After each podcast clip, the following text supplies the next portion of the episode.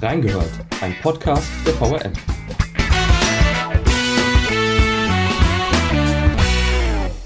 Kontrolle behalten. Das ist das Ziel aller Corona-Beschränkungen und es gilt auch weiterhin während der Lockerungen. Aber erst recht für unsere Kliniken ist das Thema noch lange nicht vorbei. Was bedeutet Corona für medizinisches Personal und wie kommt eine Reporterin aktuell mit den Menschen ins Gespräch? Wir haben reingehört. Und damit herzlich willkommen beim Podcast Reingehört. Heute Folge Nummer 4. Hier blicken wir auf aktuelle Themen rund um Wiesbaden und die Region. Gemeinsam mit den Reportern der VRM erzählen wir euch die Geschichte hinter der Geschichte. Ich bin der Benedikt und in dieser Folge geht es um die Dr. Horst Schmidt Kliniken und die Frage, wie aktuell die Berichterstattung einer Gesundheitsreporterin aussieht. Mir gegenüber sitzt mit gebührendem Abstand Eva Bender. Eva, du bist ja Gesundheitsreporterin, schreibst sehr viel über Gesundheitsthemen, nicht erst seit Corona. Hallo Eva. Hallo Benedikt. Du hast ja erst kürzlich mit Mitarbeitern der Dr. Horst Schmidt Kliniken, der HSK, gesprochen.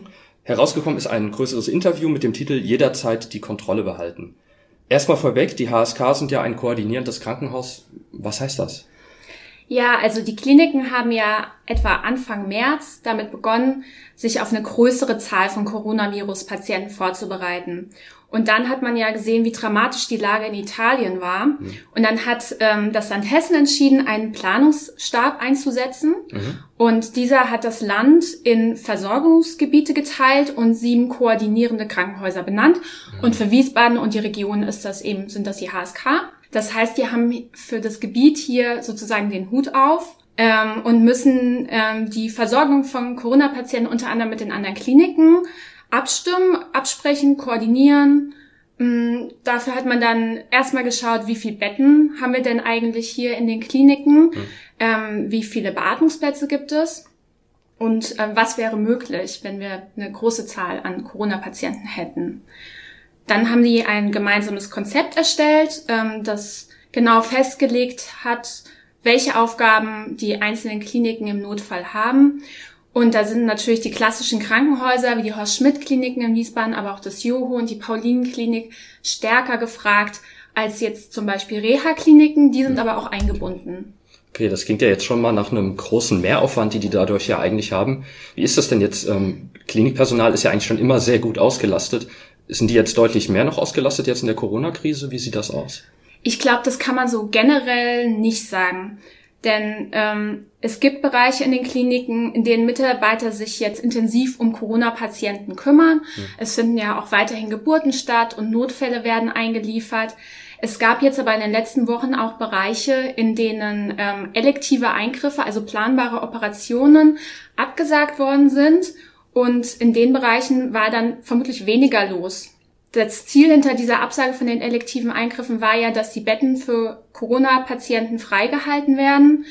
Das am Ende kam weniger, als man das vielleicht vorher erwartet hätte. Zum Glück muss man ja sagen.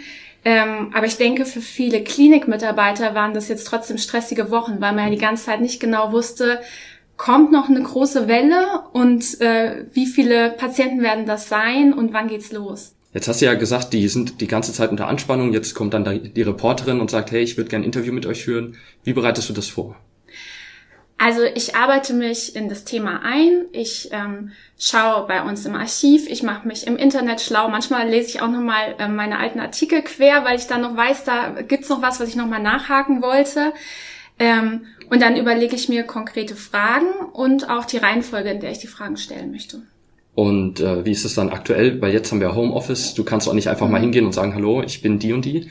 Wie läuft das ab? Wie geht es in der Corona-Zeit? Also in dem Fall war es jetzt so, ähm, dass Corona ähm, auf die Art und Weise, wie ich das, äh, wie ich meine Gesprächspartner sozusagen gefunden hatte, keinen großen Einfluss hatte. Mhm. Ähm, wenn man so eine Geschichte an den Kliniken macht, dann geht man normalerweise über die Pressestellen. Alle Kliniken in Wiesbaden haben Ansprechpartner für die Presse und ähm, die, die habe ich dann kontaktiert und ähm, die haben die äh, Station angesprochen und gefragt, ob Mitarbeiter Lust hätten, mit mir zu reden. Mhm. Und äh, in normalen Zeiten wäre es jetzt so gewesen, ich wäre an die Klinik gefahren, hätte die kennengelernt, hätte mir vielleicht auch die Station angeschaut. Mhm. Das ist jetzt in Zeiten von Corona leider nicht möglich. Ähm, und so konnte ich einfach nur telefonieren. Also die zwei Gesprächspartner und die Pressesprecherin, die saßen zusammen, in, auch mit Abstand in einem Raum und ähm, ja, ich habe dann, äh, wir haben dann telefoniert. Okay, das, ist das irgendwie nachteilig für dich, wenn du nur über Telefon mit den Leuten in Kontakt treten kannst dann und nicht direkt vor Ort bist? Hm. Das kommt ein bisschen drauf an. Also hätte ich das Interview jetzt mit jemandem geführt, den ich schon sehr lange kenne, mit dem ich auch schon öfter persönlich mal getroffen habe und mit dem ich öfter telefoniert hätte, glaube ich, hätte es nicht so einen großen Unterschied gemacht. Aber wenn man jemanden übers äh, Telefon sozusagen neu kennenlernt, dann ist es natürlich schon ein bisschen schwierig, dann schnell ein Vertrauensverhältnis aufzubauen. Mhm da bleibt am Telefon manchmal ein bisschen Distanz, die man vielleicht im persönlichen Gespräch hätte abbauen können. Okay, das heißt, das macht es schon ein bisschen schwieriger momentan.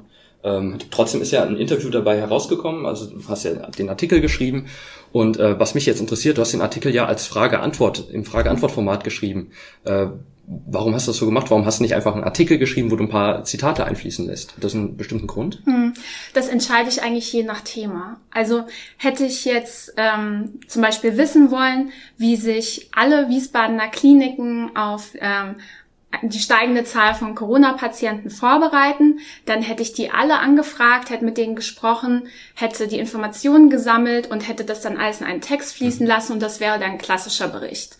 Ähm, wenn ich aber von einem Experten wissen will, wie er eine bestimmte Situation erlebt oder was er, wie er eine bestimmte Situation einschätzt, dann kann aus meiner Sicht einfach ein Interview Sinn machen, mhm. weil man dann die Möglichkeit hat, auch ein bisschen tiefer ein Thema einzusteigen und weil man einfach auch ein bisschen mehr Platz hat. Und ähm, wie kann ich mir das dann, wie können sich das die Laien vorstellen? Du gehst ja einfach hin, stellst die Fragen oder auch über Telefon stellst die Fragen, schreibst sie dann auf und dann schreibst du noch die Antworten auf und fertig? Oder ist da schon ein bisschen mehr Arbeit auch dahinter? Also tatsächlich ist es so, dass man, äh, wenn man dann vom Termin zurückkommt oder in dem Fall, wenn das Telefonat beendet ist, dass man dann erstmal äh, abtippt, was man erfahren hat. Ähm, ich würde jetzt aber nicht unbedingt behaupten, dass das weniger Arbeit ist als ein anderer Artikel, weil ich mir meistens im Vorfeld dann deutlich mehr Arbeit mache, wenn ich mir überlege, welche Fragen ich stellen möchte und mhm. wie ich das Gespräch strukturieren will. Ja, weil du ja dann allein mit diesem Frage-Antwort-Ding alles schon darstellen musst und nicht noch irgendwie drumherum erzählen könntest. Genau. Und ähm, wie ist das hier in der Region? Haben dann nur die Horst-Schmidt-Kliniken Corona-Patientenbetten oder haben das auch alle möglichen anderen Krankenhäuser? Nee, alle Krankenhäuser hier in Wiesbaden sind in die Versorgung von Corona-Patienten eingebunden. Mhm. Ähm, in Wiesbaden ähm, haben alle klassischen Krankenhäuser, also die Akutkliniken, Betten vorgehalten. Das sind halt, habe ich vorhin ja schon mal gesagt, HSK, aber auch ähm, das St. Josephs Hospital und die Asklepios Paulin Klinik. Mhm. Das mussten sie auch, das war verpflichtend, sich mhm. auf diese Corona-Patienten vorzubereiten und Betten freizuhalten. Mhm. Deshalb haben sie ja auch diese elektiven, planbaren Operationen abgesagt. Und sind diese, diese Betten dann auch alle schon als Beatmungsplätze ausgelegt oder ist das einfach nur, da steht ein freies Bett? Wie kann ich mir das vorstellen? Nee, also es sind nicht nur Beatmungsbetten, mhm. denn nicht jeder Coronavirus-Patient, der in der Klinik behandelt wird, braucht auch sofort ein Beatmungsbett. Mhm. Also nicht alle werden intensivpflichtig. Mhm. Deshalb gibt es auch Betten ähm, auf der Normalstation, wo ähm, Patienten dann zum Beispiel überwacht werden und wo man dann schnell entscheiden kann, ähm, die brauchen jetzt ein äh, Intensivbett oder nicht, also ein Beatmungsbett oder nicht. Ähm, in Wiesbaden gab es vor Corona ähm, etwa um die 100 Beatmungsbetten mhm. und dann ist das ja auch bundesweit, ähm, wurde versucht, die Zahl hochzufahren und jetzt wären in Wiesbaden bis zu 200 möglich. Viele Kliniken, die jetzt äh, gezielt Corona-Patienten aufnehmen sollen, haben jetzt Infektionsstationen eingerichtet, also speziell abgeriegelte Bereiche, wo sonst keiner reinkommt. Ähm, aber wieso müssen die die eigentlich einrichten? Hat man sowas nicht standardmäßig oder ist das wirklich sowas äh, Seltenes, dass das so selten gebraucht wird? Es gibt in den Kliniken natürlich immer mal wieder Patienten, die isoliert werden müssen, weil sie ansteckende Krankheiten oder Keime haben. Mhm. Im Fall von Corona haben sich die Kliniken ja aber auf eine große Zahl von Patienten eingestellt, die gleichzeitig behandelt werden müssen. Und mhm. da machen solche Infektionsstationen natürlich Sinn. Mhm. Ähm, ich weiß, dass es am Joho zum Beispiel auch grundsätzlich sowas gibt, weil die auch eine HIV-Ambulanz haben, aber das ist jetzt nicht die Regel, soweit ich weiß. Hm. Mhm. Die Station, die an den HSK ähm, als Infektionsstation genutzt wird, die ähm, ist ja mal historisch genau für solche Fälle konzipiert worden. Deshalb gibt es dort Schleusenzimmer und ähm, separate Eingänge. Also die Patientenzimmer sind auch von außen anfahrbar. Ähm, Und bevor die Corona-Krise eben begonnen hat, wurden dort internistische Patienten behandelt. Ich habe aber von den Mitarbeitern erfahren, dass die Station trotzdem auch schon für, für Patienten mit ansteckenden Krankheiten auch genutzt worden ist, mhm. ähm, wie etwa mit der Lungenkrankheit Tuberkulose. Mhm. Da haben dann also einige Patienten auch vorher schon dann mal in so einem Zimmer gelegen und so hatte auch das Pflegeteam schon Erfahrung mit solchen Patienten. Und die haben das jetzt praktisch übernommen für die Corona-Patienten, die Betreuung. Okay, das heißt, es gab auf jeden Fall Konzepte, die in den Schubladen lagen, die man einfach nur auf einen größeren Rahmen vielleicht setzen musste. Also ich glaube, ähm, auf Corona an sich äh, war jetzt niemand so richtig äh, vorbereitet, aber ich hatte den Eindruck, dass dann schon schnell Konzepte erstellt wurden. Und klar, Kliniken kennen sich auch mit Patienten aus, die ansteckende Krankheiten haben. Hm. Und das ist ja schon mal enorm, diese Steigerung, die man da hinbekommen hat. Mhm. Ähm, wo wir jetzt gerade eh bei der Station sind, du hast ja das Interview geführt mit einem Arzt, mhm. und auch mit der pflegerischen Stationsleiterin.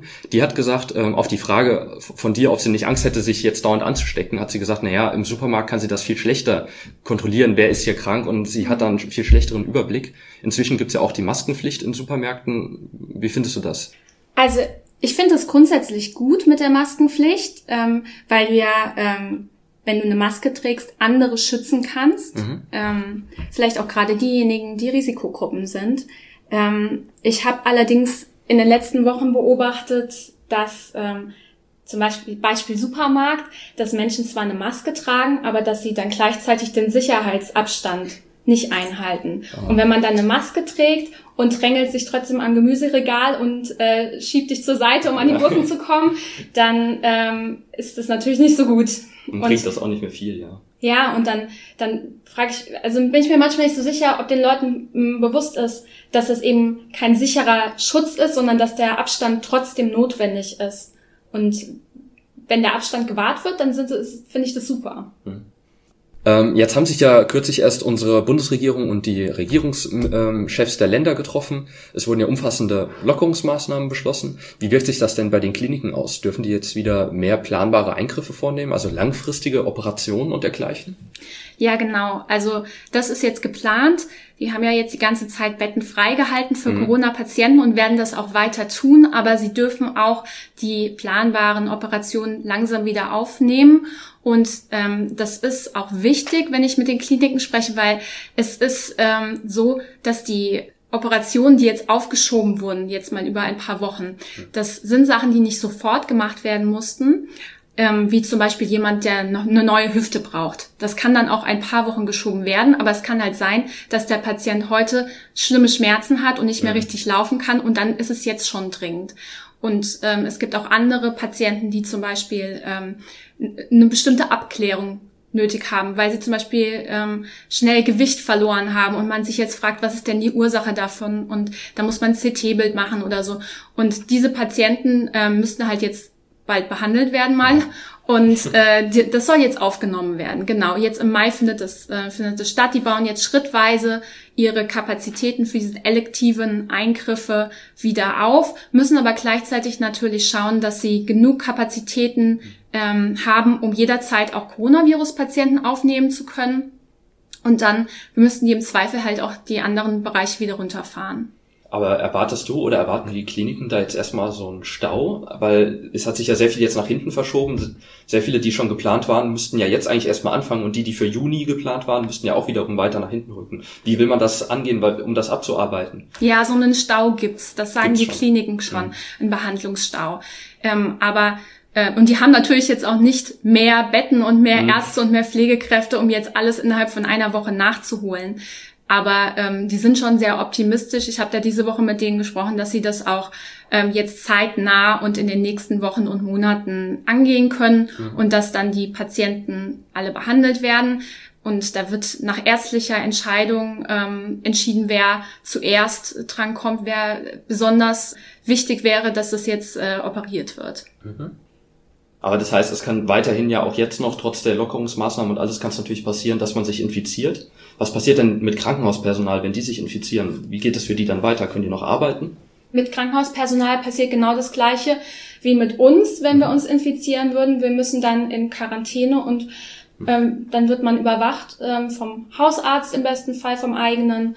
Ähm, und dann ähm, wird geschaut, wie, welche Symptome man entwickelt. Aber natürlich muss man dann, darf man dann nicht mit anderen Menschen mehr in Kontakt kommen. Also ist im Grunde das Gleiche wie bei jedem normalen ja. Okay. Wir merken es ja selbst, auch du als Gesundheitsreporterin, deine Themen, die du sonst auch eh immer hast, stehen jetzt auf einmal sehr viel mehr im Fokus mhm. durch diese äh, Krise. Und jetzt kommen dauernd äh, Journalisten zu den Ärzten in die Praxen oder in die Klinik und wollen unbedingt berichten und haben tausende Fragen. Wie reagieren die Kliniken da? Freuen die sich noch, dass wir kommen oder ist, ist das ein bisschen hm. viel Arbeit für die eigentlich aktuell? Also für mich und für die äh, Lokalredaktion hier in Wiesbaden, da war äh, Gesundheit schon immer ein wichtiges Thema und wir berichten auch schon immer viel über Gesundheit und mhm. insofern kenne ich auch die, äh, die Kliniken und viele Menschen in den Kliniken schon seit Jahren ganz gut. Es ist natürlich so, dass äh, über kritische Fragen äh, freut sich niemand so, so besonders. Ja. Ähm, aber ähm, ich muss sagen, wir haben trotzdem eine ziemlich gute Zusammenarbeit. Da kann man äh, fair gut zusammenarbeiten. Jetzt hast du schon selbst die kritischen Fragen erwähnt. Wie ist das denn jetzt? Du hast eine kritische Frage gestellt, hast auch eine schöne Antwort bekommen und jetzt kommt im Nachhinein dein, dein Interviewpartner, die Interviewpartnerin und sagt, ah, das würde ich doch gerne nochmal anders, ich habe das anders gemeint, können Sie das vielleicht umformulieren oder so. Geht das? Also jeder Mensch hat ja das Recht am eigenen Wort. Und ähm, da ein Interview aus direkten Zitaten besteht, dürfen die Gesprächspartner, wenn sie das möchten, vor der Veröffentlichung nochmal drüber lesen. Mhm. Ähm, es passiert schon hin und wieder, dass da auch mal was geändert wird, aber in der Regel sind das Kleinigkeiten, mhm. habe ich erlebt. Und ähm, das sind dann zum Beispiel Formulierungen, die ein bisschen missverständlich vielleicht waren und die man dann nochmal etwas verändern kann, damit es klarer wird. Und das ist für mich dann eigentlich auch okay. Mhm. Ähm, wenn jemand plötzlich etwas ganz anderes sagen würde oder behaupten würde, als er das im Interview gesagt hat, ähm, dann würde ich das auch nicht einfach so hinnehmen. Aber bisher hatte ich da jetzt noch kein großes Problem mit und da ist man sich eigentlich am Ende immer einig geworden. Mhm. Und kommt das dann auch darauf an, welche Darstellungsform du gewählt hast, wenn du jetzt dieses Frage-Antwort-Format hast, dass du dann mehr darauf Rücksicht nehmen musst, äh, ob die Leute im Nachhinein doch nochmal was ändern wollen, wie wenn du einen normalen Artikel schreibst? Ja, bei einem Wortlaut-Interview ist das auf jeden Fall stärker so. Okay. Mhm. Hattest du auch Fragen gestellt, auf die du dann Antworten bekommen hast, direkt, die du dann aber trotzdem nicht abdrucken konntest, die nicht mit reingekommen sind in dein äh, Interview? Weil ich zu wenig Platz hatte. Ja, oder warum auch immer, ja. Wie ist denn das? Ähm, ja, also äh, es ist das Platzproblem hat man natürlich immer mal. Also mhm. ständig passiert es mir, dass ich noch Informationen hätte, wo ich sage, oh, das hätte ich jetzt eigentlich gerne noch erzählt, aber irgendwann ist halt jeder Artikel endlich. Ähm, und da gilt bei uns dann eigentlich äh, immer die Regel Kill Your Darlings und dann muss man eben was rausstreichen und muss sich aufs Wichtige beschränken und das macht am Ende den Text meistens nicht schlechter. Das heißt, man kann auch jetzt davon ausgehen bei deinem Interview, dass du da hattest, dass du noch viel mehr Fragen gestellt hattest und viel mehr Antworten bekommen hast. Aber nicht es hat gar nicht alles reingepasst. Nicht viel mehr. Viel nicht. Aber ein paar, ja. Okay. Und kommen wir nochmal zurück zur Klinik. Das ist so ein Gedanke, der mir kommt. Jetzt haben wir, ähm, man sieht es ja in der Wirtschaft, vieles bleibt liegen momentan oder auch bei Vereinen oder sonst wo, vieles wird ähm, liegen gelassen, weil nicht kein Geld jetzt da ist. Droht das bei den Kliniken auch, dass die gewisse Projekte jetzt nicht anschieben können? vielleicht? Also ich war jetzt kürzlich an, ähm, an den Horst Schmidt Kliniken auf der Baustelle für den Neubau. Mhm. Die bauen ja direkt neben der bestehenden Klinik ähm, einen Neubau, der Ende 2021 bezogen werden soll. Mhm. Und da habe ich über den Baustand berichtet und habe natürlich auch gefragt, ob äh, Corona sich da irgendwie ähm, auswirkt. Und der Projektleiter ähm, meint, dass es ähm, bisher noch alles im Zeitplan ist aber dass sie eben auch mit Unternehmen zusammenarbeiten, die aus Frankreich und Italien beliefert mhm. werden. Und da könnte es tatsächlich Probleme geben, aber da muss man den Jahresverlauf wohl abwarten, bis man das sicher weiß. Weil ja auch dort vieles stillstand, ja. ob das alles so funktioniert, wie man sich das vorgestellt hat. Aber der Neubau der HSK ist schon ganz schön weit fortgeschritten. Also mhm. wenn man da mal vorbeikommt, da lohnt sich mal ein Blick, weil es echt spannend. Das heißt, da muss man sich jetzt nicht große Sorgen machen, dass es sich wirklich verschiebt. Es könnte sein, in gewissen Rahmen, aber es kommt auf jeden Fall. Kann ich mit Sicherheit jetzt nicht sagen, weil okay. nicht mal der Projektleiter das sicher sagen kann. Mhm. Aber bis jetzt ist der Stand weiter Bezug 2021, okay. Ende 2021. Cool.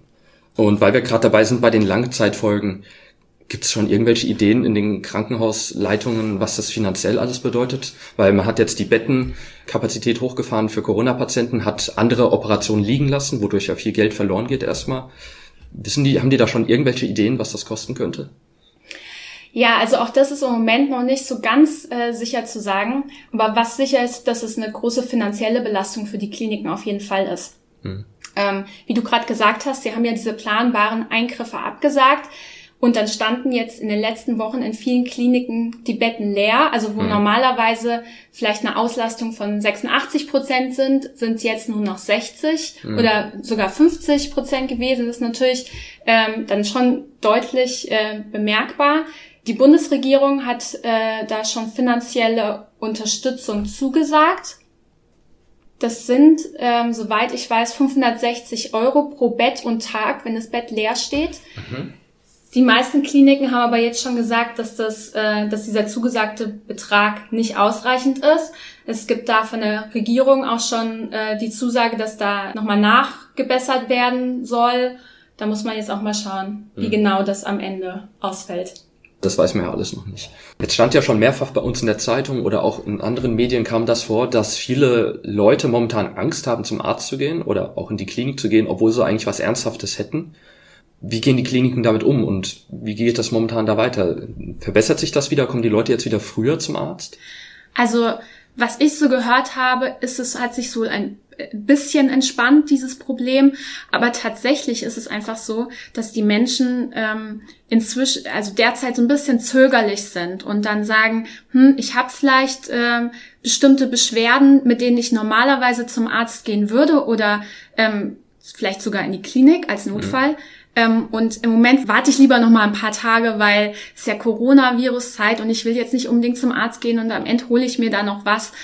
Und das ist natürlich ein Problem, weil es einfach sein kann, dass dann ja, Krankheiten zu spät erkannt werden oder mhm. gerade halt auch beim Herzinfarkt oder beim Schlaganfall, da sagt man ja immer, da geht's um Minuten. Und ähm, da kann es dann einfach sein, dass hinterher Gewebe so geschädigt ist, dass man es nicht mehr ähm, reparieren kann. Und deswegen ähm, rufen die Kliniken und die Arztpraxen eben dazu auf, bitte trotzdem zu kommen. Und die haben Schutzkonzepte, ähm, um genau zu verhindern, dass sich Mitarbeiter oder Patienten anstecken. Und jetzt auch gerade im Zuge der Kliniköffnungen für elektive Eingriffe werden da noch ähm, die Konzepte deutlich nochmal verändert und mhm. die wollen dafür sorgen, dass sich die Patienten, die Coronavirus ähm, möglicherweise haben und die Patienten, die es nicht haben, nicht begegnen. Man muss natürlich sagen, hundertprozentige Sicherheit gibt's nirgendwo, dass man, mhm. dass man sich nicht ansteckt. Aber ich denke doch, dass da viel getan wird, damit das nicht passiert. Und es ist einfach wirklich wichtig, dass wenn es einem nicht gut geht, dass man dann zum Arzt geht. Es ist einfach so, das ist eine aktuell eine Lage,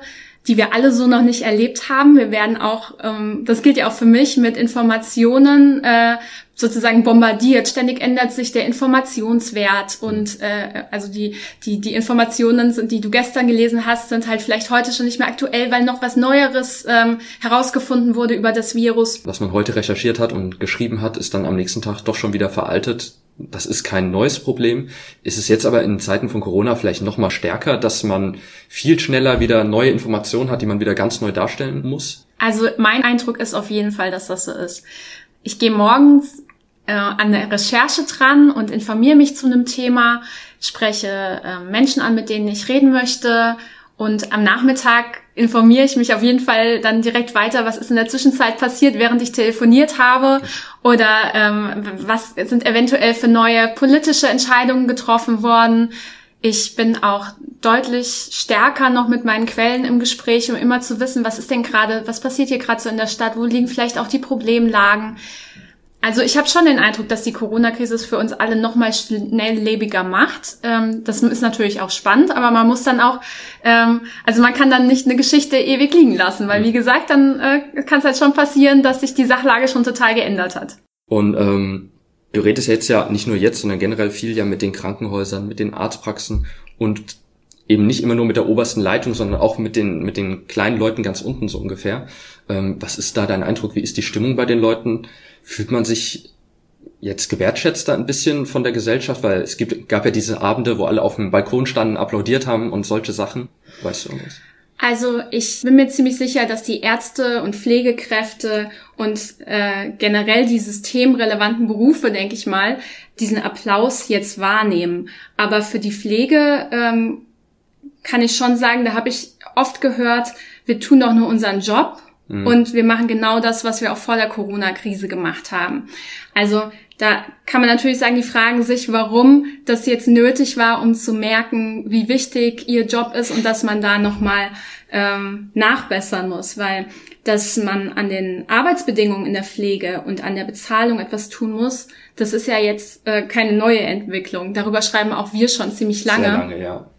Genau, und äh, da muss man jetzt halt schauen, ob äh, das jetzt tatsächlich zu einer Veränderung in dem Bereich führt. Wichtig wäre es auf jeden Fall, mhm. weil wir einen bundesweiten Pflegekräftemangel haben und den haben wir auch in Wiesbaden. Also alle Einrichtungen, die Pflegekräfte haben, suchen auch nach nach neuen Pflegekräften. Und da muss natürlich der Job auch äh, interessant sein für die Jungen, die nachkommen, aber auch für diejenigen, die schon im Job sind, ähm, müssen, müssen die Arbeitsbedingungen so sein, dass sie sagen, ich will das auch bis zu meinem Lebensende machen. Was glaubst du aus deiner persönlichen Erfahrung? Wird sich da jetzt ein großer Sprung entwickeln oder sagst du eher nicht? Was meinst du? Ich hoffe es, ich bin Optimist. Ah, jetzt hast du es ja erwähnt, wir haben schon lange diesen Pflegenotstand, zu wenig Personal, das Personal ist überlastet. Das heißt, du hast eigentlich genug Themen dauerhaft weiterhin, auch wenn jetzt Corona ähm, es nach und nach etwas weniger werden sollte, man weiß es ja noch nicht. Ähm, was, was sind so die nächsten Themen, auf die du unbedingt blicken willst, wo du sagst, da muss ich jetzt mal einen Finger drauf legen? Also ich glaube, ähm, Corona wird uns schon noch eine, eine ganze Weile begleiten. Und selbst wenn ich, äh, wenn man sich jetzt vornimmt, mal wieder ein Thema anzugehen, ähm, bei dem Corona keine Rolle spielt, mhm. ähm, in gewissen, äh, auf eine gewisse Weise tut's das immer im Moment. Und jetzt zum Beispiel, als ich den, den Neubau Baustelle von den HSK besucht habe, mhm. da ging es eigentlich nicht primär um Corona, aber natürlich fragt man auch danach und dann kriegt man auch eine Antwort, die, wo man sagt, ja, da gibt's schon einen Zusammenhang. Mhm. Also insofern, ähm, das betrifft so viele Menschen und so viele Bereiche in unserer Gesellschaft, dass uns das auf jeden Fall noch begleiten wird. Aber jetzt zum Beispiel, was ich, äh, worüber ich als nächstes auch gerne nochmal schreiben möchte, ist das Thema ähm, Geburt in Zeiten von Corona. Mhm. Es gibt ja viele Frauen, die ähm, auch jetzt entbinden oder die, bei denen eine Entbindung kurz bevorsteht und ähm, ja, da gibt es auch sicher, sicher viele Unsicherheiten und da möchte ich noch mal, möchte ich mich nochmal mit beschäftigen. Das Thema wird uns auf jeden Fall noch längere Zeit begleiten, in welcher Form auch immer, vielleicht in einer anderen Form als die ganze Zeit oder schwächer, aber es wird noch da bleiben. Ähm, Eva, ich danke dir. Für heute war's das. Bis zum nächsten Mal. Danke, Benedikt.